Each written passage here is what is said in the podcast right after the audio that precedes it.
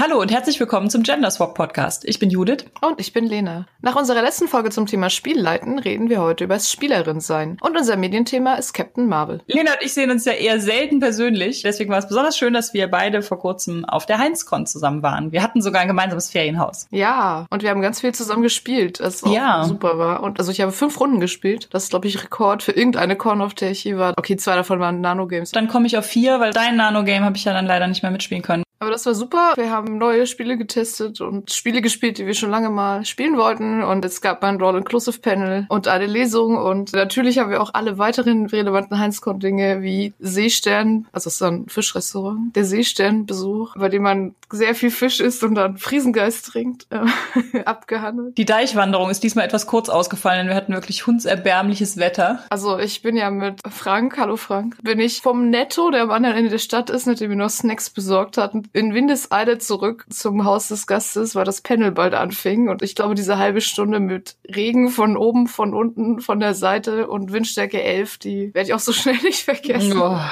Naja, auf jeden Fall wollten wir kurz nochmal Danke sagen an alle coolen Leute, die wir da getroffen haben und für die vielen schönen Spielrunden und die tollen Zuhörerinnen und Zuhörer im Panel, die auch tolle Fragen gestellt haben und mit uns diskutiert. Ja, das war toll. Also, Heinz-Con, super Sache. Wir sehen uns da vermutlich nächstes Jahr. Ja, unser Thema ist heute völlig unerwartet. Nachdem wir über Spielleiten gesprochen haben, ist es diesmal Spielen. Wir haben das gar nicht ursprünglich als Zweiteiler geplant. Aber dann irgendwie, das ist ja genau wieder dieses Ding, wo ich letztes Mal auch im Fazit schon sagte, warum wird eigentlich immer nur über das Spielleiten geredet? Ja, Deswegen haben wir dann gedacht, machen wir doch einfach gleich als Follow-up noch eine Folge zum Spielen, weil irgendwie ist das ja immer so unterrepräsentiert. Und es waren auch beim letzten Mal, fand ich, ähm, verschiedene Dinge dabei, wo ich gerne noch ausführlicher drüber geredet hätte. Zum Beispiel hast du, Lena, ja gesagt, dass du dich für eine bessere Spielerin als Spielleiterin hältst. Und das fand ich total interessant und wollte da gerne nochmal nachhaken, warum du eine gute Spielerin bist. Also während zum Beispiel mir so Abenteuer vorbereiten als Spielleiterin eher nicht so viel Spaß macht, habe ich viel Spaß dran, als Spielerin Sachen nachzubereiten, wenn ich denn die Zeit habe. Also Notizen machen und dann hinterher Zusammenfassung schreiben oder zwischendurch halt nochmal was überlegen, was man das nächste Mal noch Cooles machen könnte. Also wenn ich noch mehr Zeit hätte, würde ich glaube ich auch von jeder Rollenspielrunde nachher eine Zusammenfassung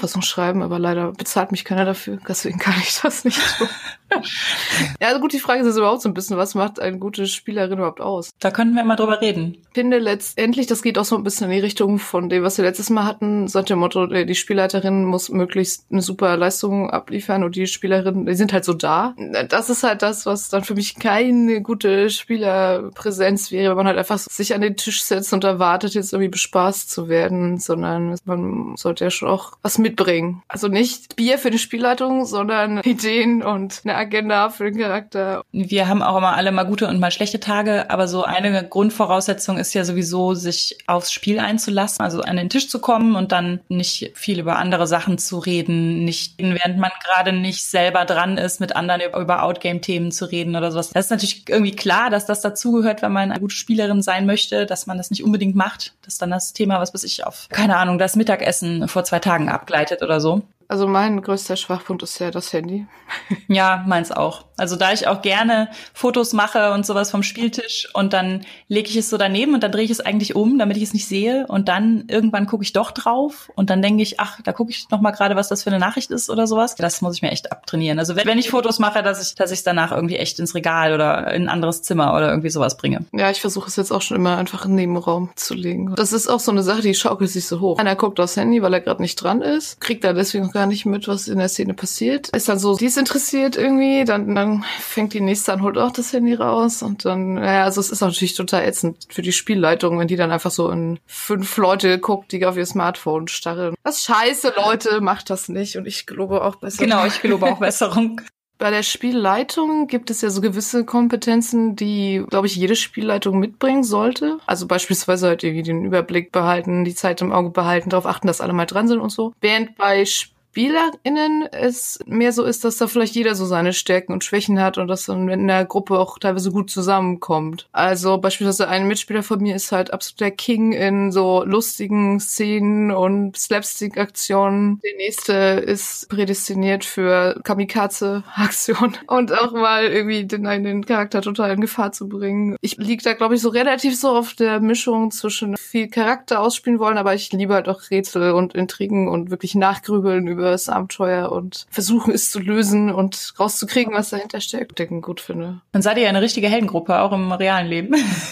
Quasi. Ja, und wenn dann alle am Tisch nur die eine Sache gut finden, ist es vielleicht sehr harmonisch, aber dann geht das Abenteuer natürlich auch mal sehr in eine Richtung. Ich finde so, so Rätselsachen auch total cool. Wir hatten mal ähm, einen verschlüsselten Text, als wir Berlin 96 gespielt haben. Ich glaube, in dem standen die Lottozahlen drin. Das war ja so ein Zeitreiseding und es ist ja so ein Trope, dass wenn man mit der Zeit in der Zeit reist, dass man die Lottozahlen mitnimmt aus der Zukunft. Das Handout war halt so komplett verschlüsselt, also waren Sonderzeichen, die Buchstaben ersetzten. Und da habe ich tatsächlich szenenlang überhaupt nichts mitbekommen von der Story, weil ich nämlich leider da sitzen musste und daran herumpuzzeln musste. Ich kann mir schon vorstellen, für den Spielleiter war es vielleicht auch ein bisschen doof, dass ich jetzt die ganze Zeit nichts mehr gesagt habe, weil ich ja diesen Text rumbasteln musste. Ich habe aber gesagt, in-game macht mein Charakter das jetzt quasi auch. Aber er meinte auch nachher, dass es, äh, dass es echt auch total cool gewesen wäre, wie begeistert ich an diesem Text gesessen hätte. Ja, wir hatten das auch genau so eine Szene auch mal vor ewigen Jahren Jahren beim DSA, da fanden wir so eine Inschrift auf so einem Grab und die war halt auf in Nanduria-Zeichen, was ja bei DSA so eine Geheimschrift ist. Keiner der Charaktere konnte das und dann habe ich mich halt auch hingesetzt und das entschlüsselt am Spieltisch in Realtime. War auch voll begeistert, war auch komplett raus, aber ja, ja. manchmal ist das so, das Opfer muss man bringen. manchmal ist das so. Aber ich glaube, da waren wir in dem Moment zwar raus, aber ich vermute, wir waren trotzdem eine gute Spielerin. Bestimmt. Klar, es gibt natürlich auch bei Spielerinnen so Kernkompetenzen wie halt irgendwie pünktlich sein und nicht den Termin kurz vorher absagen und vielleicht schon wissen, was der eigene Charakter denn so kann und nicht kann. Ich hatte immer so einen Mitspieler, der konnte halt nach vier Jahren die Regeln jedes Mal, wenn er einen Kampfmann einsetzen wollte, wie geht das noch? Ja, das kann ermüdend sein. Wir hatten letzte Woche ja auch so den Vergleich, dass es nicht so ist, wie der Spielleiter ist Netflix und die Spieler sitzen auf der Couch. Das heißt, Spieler und Spielerinnen bringen ja ihre eigenen Kompetenzen so mit und diese Kompetenzen erstrecken sich ja nun auch ins Rollenspiel. Das heißt, man ist ja auch ein bisschen dafür einfach auch selber verantwortlich, dass man die Regelkompetenz hat und dass man seine Sachen im Abenteuer irgendwie mit einbaut. Ja, ich finde, es ist halt auch legitim, wenn jetzt jemand, der gar nicht gerne rätselt oder bei sowas nicht gut ist, halt trotzdem sagt, ich möchte gerne einen intelligenten Charakter spielen. Und dann würfel ich halt. Also ich finde es halt immer ganz schwierig zu sagen, oh, es sollte am besten nur jemand den Sozialcharakter spielen, der oder die auch Outgame halt gut reden kann. Weil das geht dann immer so, in so eine Richtung, die ich überhaupt nicht mag, mit irgendwie möglichst noch äh, Punkte für gutes Rollenspiel und so ein Scheiß. Gerade bei Freireden, finde ich, gibt's ja diverse Hindernisse, warum man das nicht kann, nicht möchte oder so. Das heißt, da zu sagen, ich halte eine fulminante Rede, da kommen folgende Sachen drin vor und dann würfel ich das halt, das äh, finde ich auch völlig legitim. Und auch so Intelligenzsachen. Also ich will jetzt gar nicht sagen, wenn man mit einer dummen Runde spielt. Nein, wenn man mit einer Runde spielt, bei der sich keiner für diese Rätselsachen interessiert. Oder es kommt ja auch darauf an, dass ich liebe so Rätsel mit Verschlüsselung, aber so da legst mir so ein Sudoku hin, da bin ich lost. Aber auch das muss ein intelligenter Charakter hinkriegen, auch wenn ich nicht so die mathematische Leuchte da irgendwie bin. Da finde ich es halt auch schwierig, wenn man dann sowas hat wie das Abenteuer geht aber nicht weiter, wenn die Spieler Outgame nicht folgendes Rätsel gelöst hast, dann ist es so ein bisschen so, ja, dann, dann lass sie halt Proben darauf würfeln, die kriegen das schon hin. Also es sind ja auch kompetente Charaktere, die können das schon. Jetzt haben wir ein bisschen darüber geredet, was SpielerInnen gut macht oder was eine gute Spielerin ist. Jetzt ist ja die Frage, kann man sich als Spielerin auch verbessern oder glauben wir zum Beispiel, wir haben uns irgendwie weiterentwickelt in den letzten Jahren. Ich finde das richtig spannend, weil das halt auch so verbessert dich als Spielleitung ist halt immer so ein Riesenthema mit super vielen Ratgebern und verbessert dich als Spielerin ist sehr stiefmütterlich behandelt. Da gibt's auch kaum irgendwie Literatur zu. Selbst wenn wir jetzt von physischen Ratgebern weggehen und mal so auf Blogartikel oder sowas gucken, da haben wir auch sehr wenig gefunden. Mir fiel dann tatsächlich ein, hey, wir hatten doch damals bei Nandurion mal was. Das war 2013, das ist lange her. Aber dann habe ich geguckt und gesehen, hey, der Artikel hat uns jemand übersetzt geschickt, was sehr cool war, aber der im Original war der tatsächlich von Grant Howard, der zum Beispiel One Last Job gemacht hat, was drüben bei 3W6 ja gerade besprochen wurde und er auch interviewt dazu. Wir haben den Artikel auch gelesen und es war ein bisschen lustig, weil so ein paar Sachen fühlten sich echt schon überholt an, so sechs Jahre später. Genau. Rollenspiel an sich entwickelt sich auch weiter, das merkt man dann durch sowas auch. Selbst in fünf oder sechs Jahren. Ja, zum Beispiel hat er da einen Punkt, der halt darauf eingeht, darauf zu achten, nichts zu tun, was seine Mitspieler am Spieltisch sehr emotional belastet. Und inzwischen ist das vielleicht gar nicht so nötig mehr, das als Spieltipp unbedingt aufzunehmen, weil es für sowas ja jetzt so ganz unabhängig von einzelnen Mitspielenden Safety-Tools und sowas gibt. Für ein anderer Punkt war halt auch sowas wie, ja, man muss nicht immer alles schaffen und scheitern kann ja auch gut sein und so. Und das ist inzwischen ja auch gerade bei so Systemen wie PBTA total implementiert schon ins Regelwerk. Dieses Failing Forward dauert. Genau, dass so ein Teilerfolg einfach auch schon super sein kann. Und bei sechs passiert dann durch die Spielleiter-Moves halt auch was Spannendes. Worauf, er ja auch noch nicht eingeht, ist, dass es ja auch Spiele gibt, die ohne Spielleiter auskommen. Ich weiß gar nicht, kam One Last Job ohne Spielleiter aus? Das ist eigentlich halt für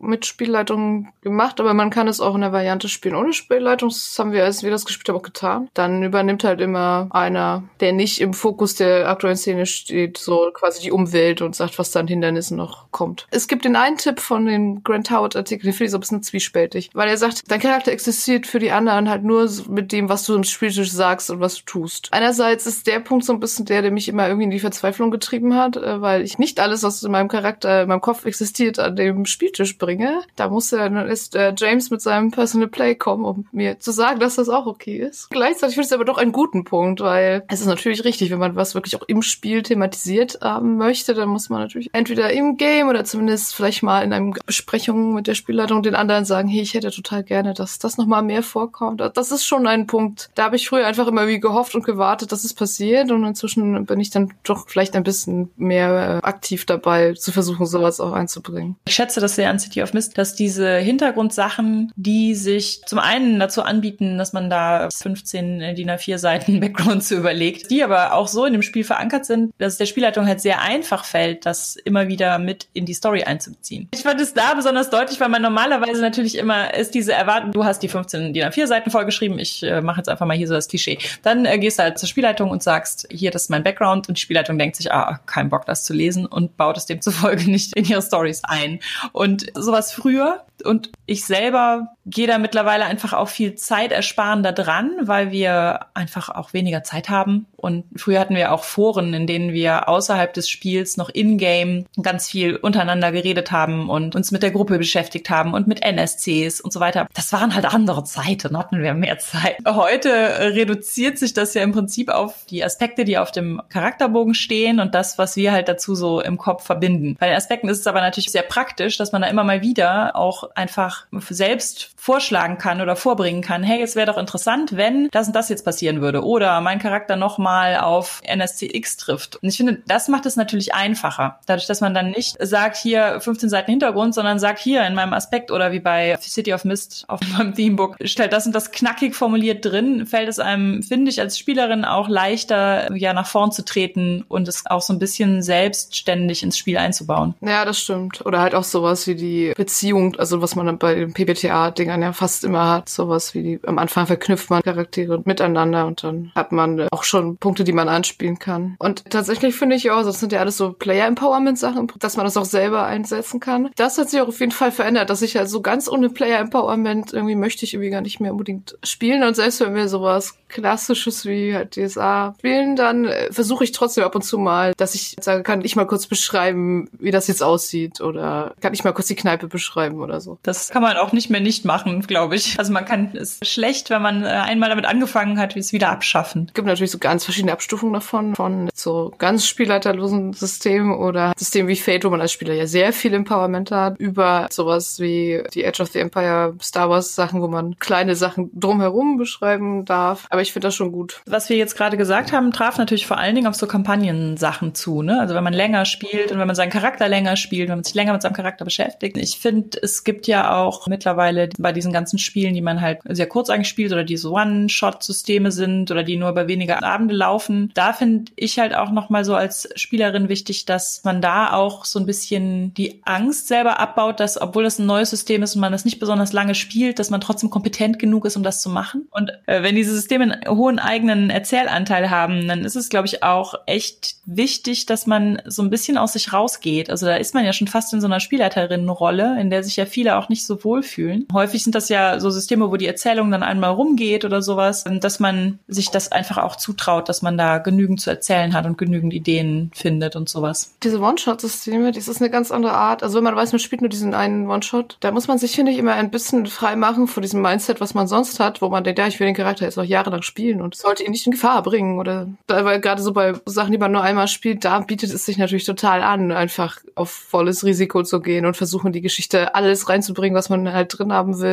Wirklich aktiv gleich irgendwie mit irgendwas anzufangen und nicht zu denken, oh, das könnte ja vielleicht später noch Also das ist auch so eine Sache, die mir noch relativ schwer fällt, glaube ich. Also wenn man halt nur drei oder vier Stunden hat und der Charakter halt sowieso nicht mehr weitergespielt wird, doch wirklich gleich so in die Vollen zu gehen. Und ich finde es auch tatsächlich eine ganz gute Übung, in Anführungsstrichen, für Kampagnenspiel, dass man da auch vielleicht nicht wartet, dass man in zwei Jahren mal diese eine Sache machen kann, die man gerne machen wollte, sondern das irgendwie einfach von selber ein bisschen anstößt, auch als Spielerin. Was mir dabei auch auffällt, ist eigentlich, dass ich an die Charaktere anders rangehe. Also wir haben zum Beispiel vor kurzem Red Carnations on a Black Grave gespielt. Das ist so ähnlich wie Dogs in the Vineyard. Das ist auf jeden Fall ein Spiel, das auch spielleiterlos ist. Also es gibt eine Person, die das Spiel erklärt und ansonsten erhält jeder zwei Charaktere und es geht reihum, dass die SpielerInnen anzeigen, welche anderen Charaktere sich in ihrer Szene befinden und dann zusammen diese Szene bauen und man da Ereignisse nachspielt, die 1871 in der Pariser Kommune geschehen. Mit der Geschichte um diese Kommune wird man dann natürlich auch im Vorfeld vertraut gemacht und das Spiel macht auch einen ganz exzellenten Job, einen in diese Zeit hinein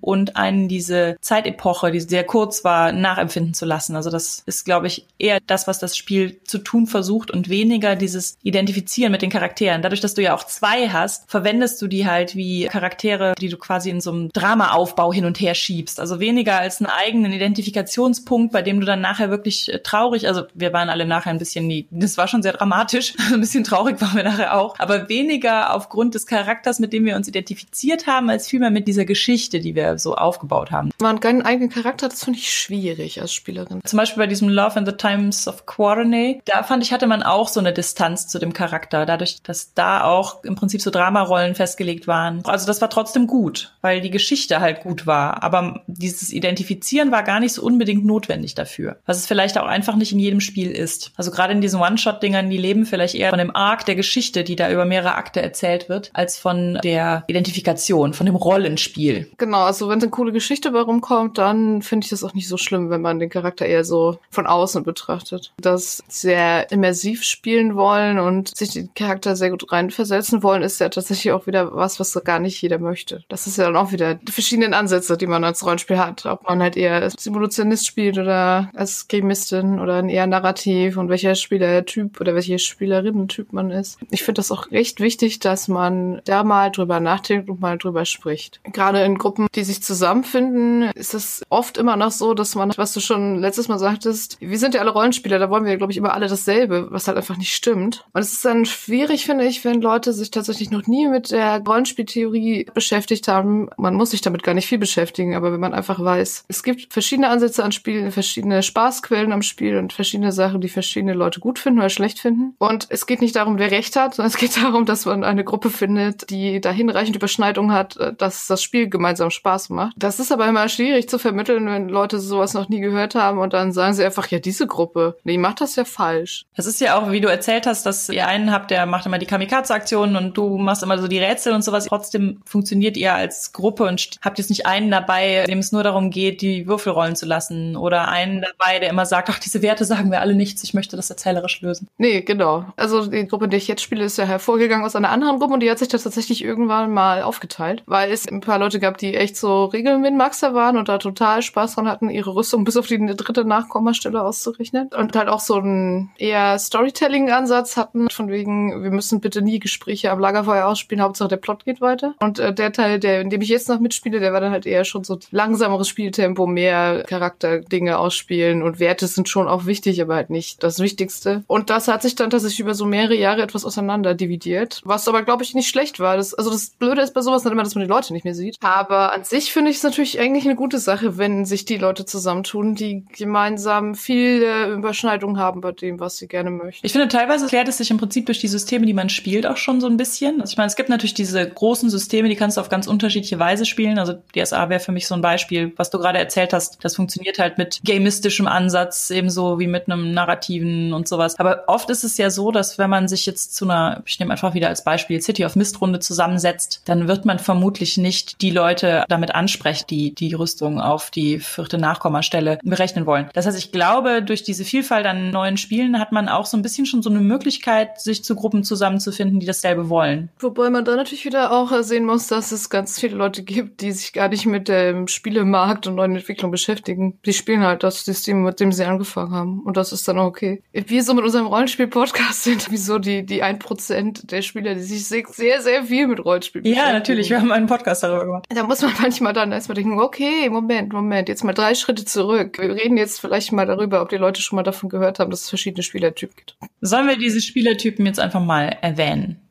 Ja, stimmt. Wir machen auch mal den Schritt zurück. Also es gibt ja verschiedene Rollenspieltheoretische Ansätze und die eine ist halt diese GNS-Unterteilung, also Gamismus, Narrativismus, Simulationismus. Das sind so die drei verschiedenen Skalen. Und natürlich liegt man halt eigentlich nie auf einer Skala bei 0 oder über 100 Prozent, sondern oft irgendwo dazwischen. Das heißt, ist oft so, dass verschiedene Sachen halt verschieden wichtig sind. Also jeder ist im Prinzip meistens eine Mischung aus, wie wichtig ist mir das Narrative, wie wichtig ist mir das Gemistische, also die Regeln, der Crunch, die Balance Kompliziertheit des Regelsystems. Oder wie wichtig ist mir das Simulationistische? Das ist dann halt sowas wie, kann diese Welt überhaupt so funktionieren? Dann gibt es die Spielertypen, die gehen halt zurück auf Robin DeLaws Spielleiten-Buch, was schon richtig alt ist, aber trotzdem immer noch recht aktuell, was Spielertypen angeht. Das ist halt sowas wie der Min-Maxer, beziehungsweise der Power-Gamer, die Method-Actorin, der Storyteller, die Spezialistin, die irgendwie immer denselbe Art von Charakter spielt, der Buttkicker, der vor allem Monster bashen und hohe Schadenswerte erwürfeln möchte. Dann gibt gibt's halt auch noch sowas wie tatsächlich den, den Clown, der halt gerne lustige Situationen möchte. Oder doch sowas wie die Casual Gamerin, die gerne halt zum Spiel kommt, aber sie will mit den Leuten nach Kegeln gehen. Es ist jetzt, glaube ich, leider nicht abschließend. Ja, bestimmt nicht. Aber es ist,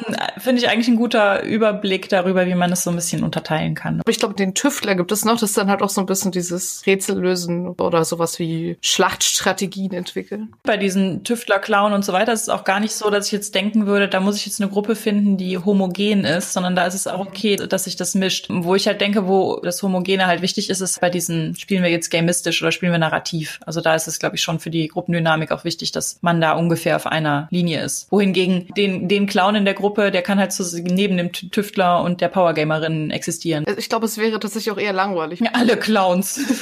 Sahne, Torten und Bananenschalen oh überall. Nein. Gruppendynamik ist tatsächlich auch noch was, das finde ich auch ganz spannend. Der Session Zero Podcast, das ist ja der eine Podcast vom One Shot Network, wo zwei PsychologInnen über Rollenspiele aus psychologischer Sicht reden. Sehr spannend. Da ging es halt auch mal um Gruppendynamik. Ja, die reden äh, über die verschiedenen Stadien der Gruppendynamik und das eine ist das Forming, also wo die Gruppe sich überhaupt zusammenfindet und das Norming kommt danach. Also das ist so die Phase, wo quasi die Spielregeln festgelegt werden, in Anführungsstrichen. Also was ist okay und was ist nicht okay, was, wie wollen wir miteinander umgehen? Das fand ich auch sehr spannend, dass das irgendwie, ohne dass man drüber spricht, tatsächlich auf den Gruppen dann irgendwie so, so gewisse Sachen etabliert werden, wie halt zum Beispiel, wollen wir Handys am Spieltisch haben oder wie lange wollen wir spielen, wird Pizza bestellt oder kochen wir was. Und das ist, glaube ich, auch tatsächlich so ein bisschen auch im Spiel. Wir hatten mal einen Mitspieler, der war ganz erbost am Anfang, als er feststellte, dass er ein Magier spielt, aber der Torwaler auch viel mehr Magiekunde hat als er, weil in seiner alten Gruppe gab es halt immer die unausgesprochene Regelung, Regelung, dass zum Beispiel nie der Krieger mehr Magiekunde haben darf als der Magier und dafür halt auch die Waldläuferin nie mehr Schlösser knacken hat als die Diebin zum Beispiel. Es gibt einfach unglaublich viele Faktoren in so einer Gruppe, in-game wie out-game, über die wird selten geredet und trotzdem sind sie so da und auch so wichtig. Tatsächlich bin ich inzwischen wirklich ein Fan davon, dass man sie erkennt und tatsächlich drüber spricht. Ich glaube, dass wenn wir darüber reden, wie sich unsere Play-Culture quasi fortentwickelt, dieser Punkt, wir geben einander Feedback oder wir reden reden über Dinge, die uns stressen oder stören oder auch Dinge, die wir positiv finden. Wir gehen immer mehr dazu über, das tatsächlich zu verbalisieren. Das finde ich gut. Genau, da es die Spielleitung an Feedback bekommen sollte, könnte, müsste. Das ist ja schon länger irgendwo etabliert. Also es muss jetzt nicht der Bewertungsbogen sein, aber zumindest ist es ja oft so, dass die Spielleitung dann irgendwie fragt, hey, wie fandet ihr das denn heute? Kann ich was verbessern? Aber ich finde, dass es auch gut und wichtig ist, es auch den SpielerInnen mitzuteilen. Also zum Beispiel hatten wir jetzt letzten Dienstag City of Mist Runde und unsere eine Mitspielerin ist als Hipster-Lifestyle-Bloggerin aufgetreten, um Informationen rauszubekommen, sozusagen. Und sie hat das einfach so unglaublich großartig gespielt, dass dann hinterher alle gesagt haben, boah, also wie du die gespielt hast, das war echt so cool. Und ich glaube, das hört man ja auch gerne. Oder sowas wie, oh, was du da gemacht hast, fand ich jetzt schwierig, weil, das hört man vielleicht nicht ganz so gerne, aber es ist auch wichtig. Also von daher, ich bin ein Fan von Feedback auch für die SpielerInnen und finde es auch echt gut, dass es inzwischen auch Systeme gibt, die das sogar im Regelwerk Regelwerk implementiert haben. Bei City of Mist zum Beispiel gibt's ja dieses Geek Out During the Credits, was man am Ende in der Spielsession macht, wo man dann den anderen Charakteren diese Help- oder Hurt-Pointe geben kann. Und das ist ja zumindest so ein In-Game-Mechanismus für, hey, was dein Charakter da gemacht hat, hat mir total geholfen oder hey, was dein Charakter da gemacht hat, hat mich verletzt. Wir ja der Genderswap Podcast sind, haben wir ja immer so einen äh, feministischen Rant pro Folge. Jetzt haben wir bisher nicht erwähnt, dass in den meisten Gruppen immer noch so ein bisschen das Schlumpfinen-Syndrom vorherrscht, dadurch, dass im Hobby einfach weniger Frauen als Männer unterwegs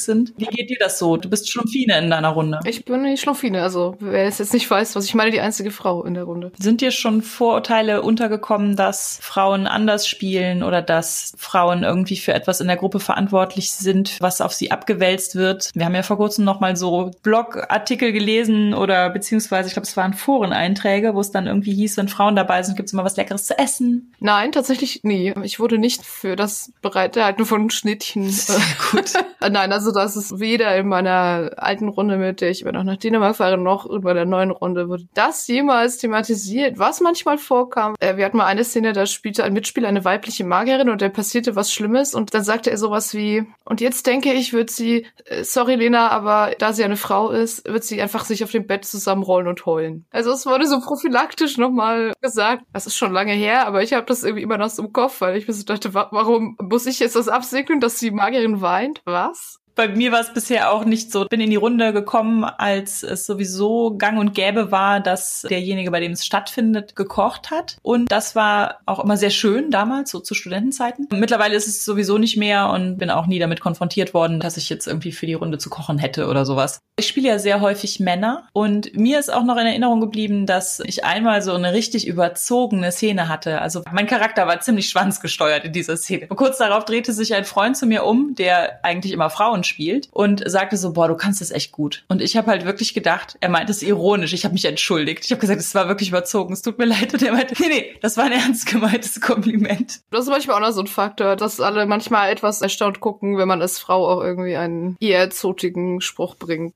bei uns in der Runde ist es auch so, wir reißen halt auch wirklich schlechte Sprüche und Wortwitze und Peniswitze. Peniswitze, genau. Mhm. Und die reißen wir halt auch alle. Also das ist mir auch noch nie untergekommen, dass es dann irgendwie so, oh nein, es ist eine Frau im Raum. Ich meine, ich lese sowas immer mal wieder im Internet, dass es das gibt, dass Frauen solche Geschichten erleben, wie, wie auch das mit dem, dann kann sie ja jetzt auch uns was kochen oder so. Ich lese das immer und bin dann vollkommen fassungslos. Also zum Glück habe ich da äh, wirklich wenig. Unser feministischer Rant fällt heute sehr milde aus. Das stimmt. Auch wenn ich schon gehört habe als Argument, es ist gut, eine Frau in der Gruppe zu haben, dann geben sich die Spieler mehr Mühe und sind disziplinierter. Und das finde ich dann auch so ein bisschen seltsam, weil wollen nicht alle irgendwie zusammen spielen und was Cooles spielen und äh, warum muss da erst eine Frau sitzen, damit nicht alle mehr die ganze Zeit über Fußball reden und Witze machen? Ich weiß es auch nicht. Ich habe auch bessere Erfahrungen mit Leuten gemacht, die immer schon in gemischten Gruppen, selbst wenn nur eine Frau in der Runde war, äh, gespielt haben, als mit Gruppen, die wirklich jetzt 20 Jahre lang nur unter Männern spielen. Also äh, da bin ich mal in eine Gruppe dazugekommen, wo ich so dachte, okay, so läuft das hier. Wie, wie lief es denn? Ja, also es ist noch nicht mal so, dass die jetzt unangenehm gewesen wären oder total chauvinistisch oder so. Es war einfach so, dass ich der Fremdkörper in dieser Runde war, obwohl Christian und ich zusammen in diese Runde reingekommen sind. Also Christian haben sie sofort so assimiliert und bei mir war so dieses, ich muss jetzt aufpassen, was ich sage. Es ist ja total seltsam mit einer Frau am Tisch und, und also solche Sachen, wo ich dann echt so den Eindruck hatte, mh, hm, okay, die nehmen mich nicht so richtig als A, kompetente Spielerin wahr, B, als richtiges Mitglied dieser Gruppe. Und das fand ich schon ein bisschen schräg. Und es sind auch noch so Sachen passiert, wo es dann irgendwie hieß, ich habe da tatsächlich eine Frau gespielt, eine Amazone, wo es dann irgendwie hieß, ja, aber dein Charakter muss jetzt auf meinen Charakter stehen, weil mein Charakter gut aussehend. Wo ich dann so dachte, hm, interessanterweise stehe ich Judith auch nicht auf jeden gut aussehenden Typen. Schwer vorstellbar, aber wahr. Und gut aussehen liegt sowieso im Auge des Betrachters. Aber das ist ja dann schon etwas, was man so in Foren als Bericht liest, in der nicht so guten Kategorie. Aber das war auch eine Runde, in der haben wir, glaube ich, zweimal gespielt. Tatsächlich kann ich mich wirklich nicht erinnern, dass ich jemals das Gefühl hatte, ich werde jetzt hier irgendwie nicht ernst genommen, weil ich eine Frau bin. Noch nicht mal damals, als ich in meiner alten Runde angefangen habe und ich war halt 18 und der Rest war irgendwie 35. Also selbst dann nicht. Das war immer, die waren immer super und nett und haben mich da unterstützt und ernst genommen.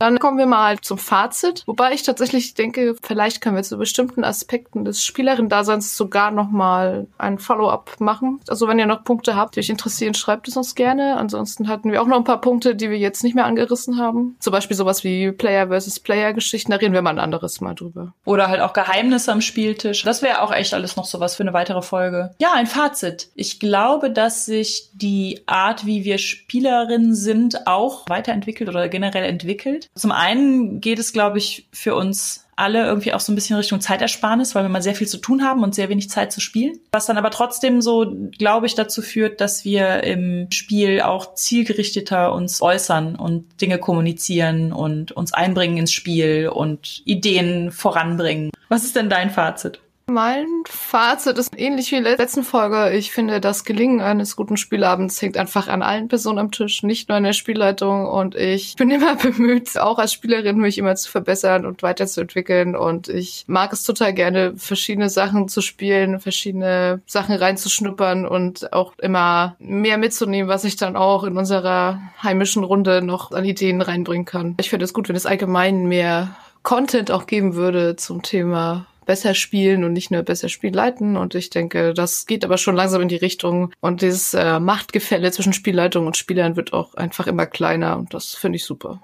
Gut, dann haben wir dieses Thema also abgeschlossen oder auch nicht abgeschlossen und kommen zu unserem Medienthema. Das ist diesmal Captain Marvel. Das haben wir beides noch vor der Heinzcon geguckt, weil wir ja auch Marvel-Fangirls sind. Ja, Captain Marvel ist ja wieder einer der Filme, die mal eine weibliche Superheldin als Titelfigur haben. Und natürlich wurde er vorher wieder von irgendwelchen Dude Bros im Internet schon mal prophylaktisch downgewortet, zerrissen und sonst was. Und natürlich hat er trotzdem wieder irgendwie Rekorde gebrochen. Es hat halt einfach nichts gebracht. Ihr könnt es auch sein lassen. Also ich weiß, ihr hört uns nicht. Ihr, die ihr das macht, hört uns nicht. Aber unser Rat an euch. Sucht euch ein schönes Hobby. Rollenspiel soll toll sein. Ja, hat also im Moment steht er bei 550 Millionen, die er eingespielt hat und und auf Platz fünf beziehungsweise sechs der Zahlen für das Eröffnungswochenende. Also sechs weltweit und fünf quasi nur außerhalb der USA. Bei uns war das Kino brechend voll. Ich weiß nicht, wie es bei dir Ja, bei uns auch. Und es war auch sehr gemischt. Also sehr viele Familien natürlich auch oder Teenager, aber auch ältere Leute und Paare und Jungsclubs und Mädelsclubs und gemischte Clubs. Okay, also der Film auf jeden Fall erfolgreich. Fanden wir den auch gut?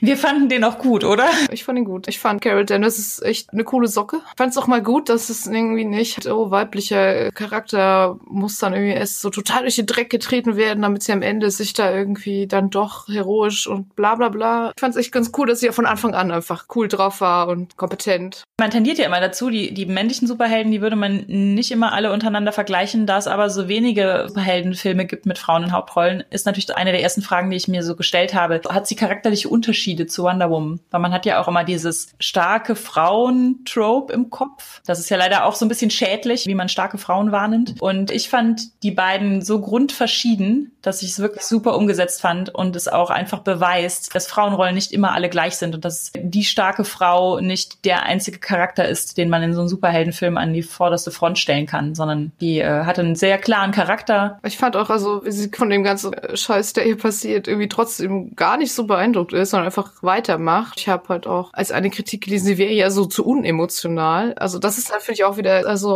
weiblicher Charakter, die muss dann wieder heulen. Sorry, Lena. Also das, nee, weiß ich nicht, fand ich halt überhaupt nicht. Also ich fand sie auch nicht total unemotional. Ich fand auch cool, sie hatte so eine sardonische Art irgendwie, so einen, so einen trockenen Humor und sowas und trotzdem mit ihrer besten Freundin und dem Kind von der besten Freundin und sowas hatte sie sowas familiäres und warmes und Oh, grundgütiger. Da bin ich dann immer nicht über hinweg. Ich spoilere jetzt mal kurz. Sie hat halt eine beste Freundin und als sie sich dann wiederfinden, liegen sie sich dann auch in den Armen und sie haben offensichtlich auch permanent zusammen rumgehangen und ein Kind mehr oder weniger zusammen großgezogen und auch zumindest teilweise zusammen gewohnt. Ähm, Marvel, ernsthaft wann, wann können die sich küssen? Bin so ein bisschen hin und her gerissen. Einerseits finde ich, coole Frauenfreundschaften ist auch etwas, was noch nicht so oft in so Superheldenfilmen repräsentiert wird und ich fand das irgendwie gut, so rational gesehen, aber ähm, I ship them, please kiss.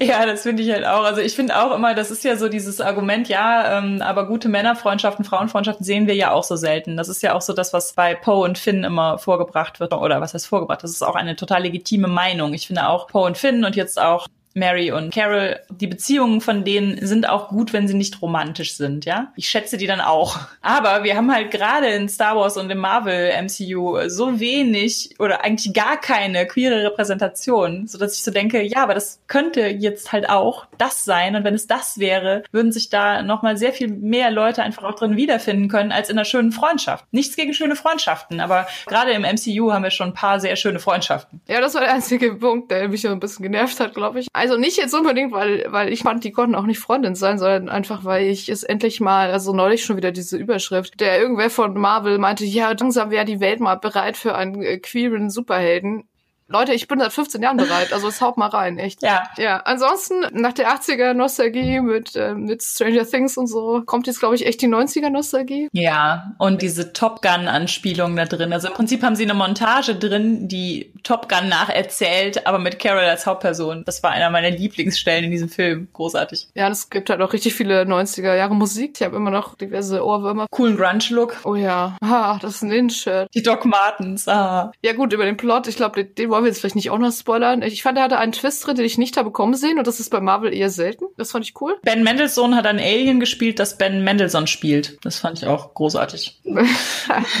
Fury als Carols Sidekick, das hat man im Trailer schon gesehen. War halt auch sehr cool. Als mit dir zusammen größtes Agents of Shields Fangirl der Welt hätte natürlich Coulson noch ein bisschen mehr vorkommen können. Ich habe auch im Kino laut gejubelt, aber um mich herum haben alle Leute etwas seltsam reagiert. Ich weiß gar nicht warum. Und auch alle sehr glaubhaft verjüngt, also die Schauspieler. Ja, das ist so krass, was da heute geht mit der Technik. Samuel L. Jackson ist jetzt irgendwie um die 80 und da ist er halt im Film so 40 und man sieht das auch nicht, dass es digital ist, sondern er sieht einfach wirklich aus wie ein jüngerer Samuel L. Jackson. Verrückt. Außerdem plotrelevante Katze, mochte ich auch. Ja, finde ich auch. Also ich hatte sowieso natürlich Lust auf Avengers Endgame, aber jetzt habe ich noch mehr Lust auf Avengers Endgame. Auf jeden Fall. Wir haben heute ein etwas längeres Outro. Zum einen kann Judith jetzt nämlich euch verkünden, dass endlich ein neues Buch von ihr erschienen ist, auf das ich zumindest schon sehr lange gewartet habe. Ja, die 13 Gezeichneten Teil 2 ist raus. Also die 13 Gezeichneten ist eine Trilogie und sie spielt zu so einer Art napoleonischen Epoche in einer Stadt, in der die einzig mögliche Magie äh, so eine Handwerksmagie ist. Und Teil 1 handelte im Prinzip davon, wie diese Stadt sich von diesen Napoleonartigen Besatzern befreit. Dann passieren da aber noch so Dinge und deswegen muss es leider noch weitergehen. Was heißt leider? Und deswegen haben wir halt dann leider noch zwei Romane schreiben müssen und davon ist der erste jetzt erschienen, also der zweite. Der zweite von den 13 Gezeichneten. Er heißt Die verkehrte Stadt. Genau. Er ist jetzt, wenn ihr diese Folge hört, verfügbar. Also kauft ihn zahlreich und lest ihn. Wir haben jetzt eine Patreon-Seite. Es gibt auf der Patreon-Seite auch die Karte zum Beispiel, die im Buch enthalten ist. Also die kann man sich einfach so angucken. Da muss man nicht Patron sein oder so. Und generell wird es da vielleicht auch darüber die ein oder andere irgendwie Kurzgeschichte so aus der Welt und sowas geben. Also, das ist die Patreon-Seite Die Vögte. Vogt and Friends haben wir sie genannt, beide mit V. Und der Link wäre halt patreon.com und dann slash die Vögte, aber mit OE. Wir packen den auch nochmal in die Show Notes. Und da könnt ihr nämlich unter anderem auch diesen Podcast unterstützen. Ja, es gibt also nicht nur Erzähl- und Erzählspiel-Content von Vogt and Friends, sondern man kann auch mit einem der Tires den Podcast unterstützen. Das Geld wird dann zum Beispiel in sowas wie die Kosten für unser Podigy, die Kosten für unsere Website, Mikrofone und so weiter fließen, damit wir hier vielleicht sogar die Homepage noch mal ein bisschen erweitern. Wir haben halt aktuell so das günstigste Modell bei Podigy, aber man kann das auch noch upgraden. Dann hat man mehr Sendezeit und solche Sachen. Dann hatten wir auch die Idee, das haben wir bei der letzten Folge schon in die Links gepackt, dass wenn man uns jetzt nicht monatlich bei Patreon unterstützen möchte, also der Tier für den Podcast ist einen Dollar. Wenn man aber jetzt nur einmal äh, gerne uns etwas geben möchte für eine besonders tolle Folge oder als kleine Anerkennung oder so, dann haben wir jetzt einen Kofi-Link, bei dem man uns einen Kaffee ausgeben kann oder in meinem Fall einen schwarzen Tee. Der kommt auch einfach unten drunter in die Shownotes. Wenn ihr die Folge gut fandet, könnt ihr uns einen Kaffee, also sind glaube ich drei Euro, in den Hut werfen. Auch dieses Geld wird vermutlich erstmal darin reinfließen, dass wir ohne Kosten zu haben weitermachen können. Ihr tragt zum Erhalt des Podcasts bei. Ja, wenn dann irgendwann nochmal darüber hinaus Geld übrig ist und Judith und ich dann zusammen eine Sahneschotte essen, dann kriegt ihr natürlich Fotos davon. Ja, also zum Zeitpunkt dieser Aufnahme habe ich den Patreon gestern aufgesetzt, das ist einen Tag her. Und auch das Kofi läuft noch nicht so besonders lange und dafür haben wir schon eine phänomenale Zahl von Namen, die wir euch jetzt hier vorlesen können. Denn wenn ihr uns einen Kaffee ausgibt oder Patron werdet, dann werden wir uns natürlich im Podcast dafür bedanken. Das machen wir jetzt auch, oder? Ich wollte es in der Thomas Michalski Stimme machen. Nein.